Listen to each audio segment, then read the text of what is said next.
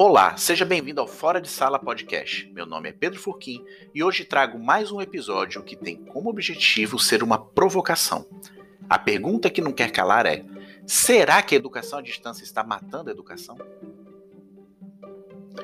Parece estranho um profissional cuja principal fonte de renda ser justamente trabalhar em projetos de produção de recursos educacionais para cursos à distância, trazer um tema tão complexo e provocador colocar a educação à distância no centro da arena e jogar um questionamento tão pesado sobre ela.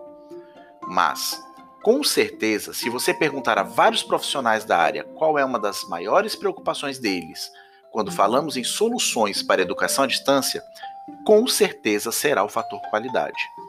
Lógico, qualquer área se preocupa com a qualidade da solução que é entregue. Isso é um tanto óbvio. Porém, quando falamos em educação, especialmente educação à distância, a qualidade também está diretamente ligada a como as pessoas são preparadas para o mundo e sua prática profissional. Além disso, temos que lidar com o fator ainda presente e mais evidente em tempos de pandemia: o preconceito que ainda existe com relação à educação à distância. Sim, preconceito se antes já enfrentávamos esse fator como um dos obstáculos para o crescimento da área, hoje, em tempos de pandemia de Covid-19, ficou mais complicado de lidar com esse ponto, uma vez que a chamada educação remota emergencial teve de ser posta em prática para continuar os processos de educação e formação profissional.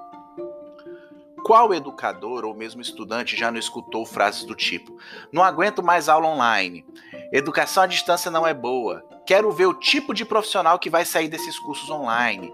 Quem se forma com curso à distância não pode ser um bom profissional. E por aí vai. Já escutou uma dessas frases? Ou será que você não foi um dos que já disse uma dessas frases? Dentro dessa inquietação, que sempre me acompanhou sobre até que ponto a educação à distância consegue cumprir ou ajudar a cumprir a missão de formação das pessoas de acordo com seus objetivos de vida e necessidades da sociedade, acabei me deparando com um TED Talk do professor Aaron Barth, cujo link do vídeo estará disponível na descrição do episódio, onde ele traz justamente essa explicação, ou ao menos uma proposta de explicação para a pergunta título desse episódio.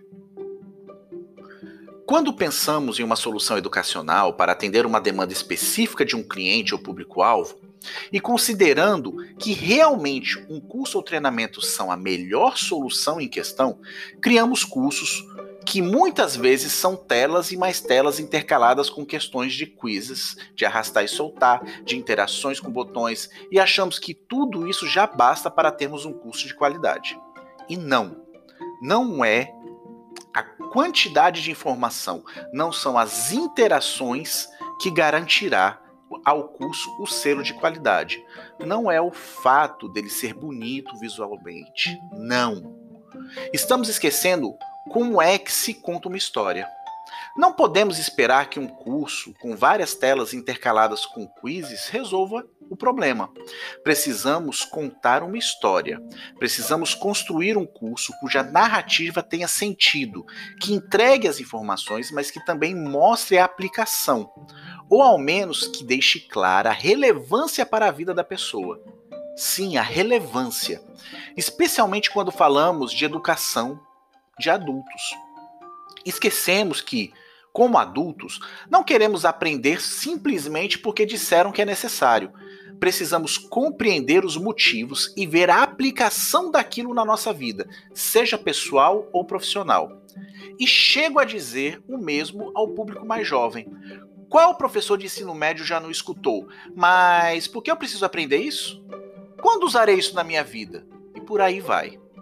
Mas esse episódio é mais uma provocação. Não trago respostas prontas. Na verdade, quero deixar essa pulga atrás da orelha de todos e que possamos refletir se o que estamos entregando realmente contribui para a qualidade da educação e da formação daqueles que são o nosso público-alvo. E assim encerro mais um Fora de Sala podcast.